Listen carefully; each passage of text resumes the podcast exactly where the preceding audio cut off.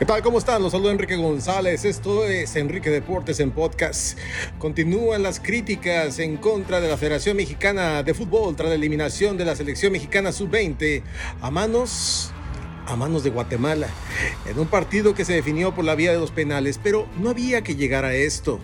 ¿Qué sucedió? ¿Por qué no funcionó el camino que había, eh, le había tocado a la selección mexicana de fútbol en sub-20? Bueno, esto no es únicamente en el premundial, esto tiene un origen, un origen que va todavía más atrás. Lo que pasa en las mismas entrañas de la Federación Mexicana de Fútbol, que ha estado sumando no trofeos, sino fracasos.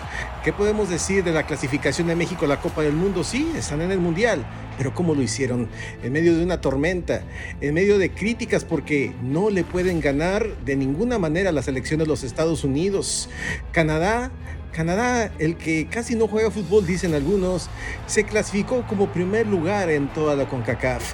Hoy, donde se decía que México es una potencia en fuerzas básicas, en lo que se refiere a sub-17, sub-20, sub-23, hoy Hoy se suman también al fracaso.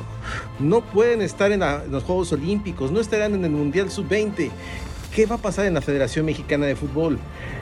¿Dónde y quiénes van a tomar las decisiones fuertes. Es momento de que se vaya Torrado, es momento que se vaya el Tata, que se vaya quién. Las críticas seguirán llegando, pero lo que necesitamos son resultados porque México, de ser el gigante de CONCACAF, podría pasar a ser lo que fue hace muchos años. ¿Se acuerda? Le llamaban los ratones verdes. Y esto era porque los resultados no llegaban. Sí, le ganaban a Estados Unidos, pero en Estados Unidos no había fútbol. Sí, le ganaban a Canadá. No había fútbol. Hoy estos países que se pusieron las pilas para poder competir, le están mostrando la realidad del fútbol mexicano. Uno que no crece, uno que no saca nuevos talentos, uno que no le permite jugar a más mexicanos dentro de la cancha en la Liga MX, ya que está está predominantemente dominada por los extranjeros. Así las cosas en México, así las cosas en la Liga MX, así mismo en la Federación Mexicana de Fútbol. ¿Y qué le puedo decir de la Selección Mexicana de Fútbol? ¿Podemos soñar con un quinto partido? No. Soñemos con que puedan ganar algún partido en su grupo.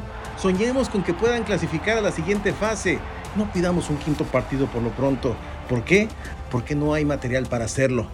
¿Usted qué opina? ¿Qué pasa en México? ¿Qué pasa en la Federación Mexicana de Fútbol? ¿Qué pasa en la selección? Y en la misma Liga MX. Espero sus comentarios. Yo soy Enrique González, Enrique Deportes en podcast.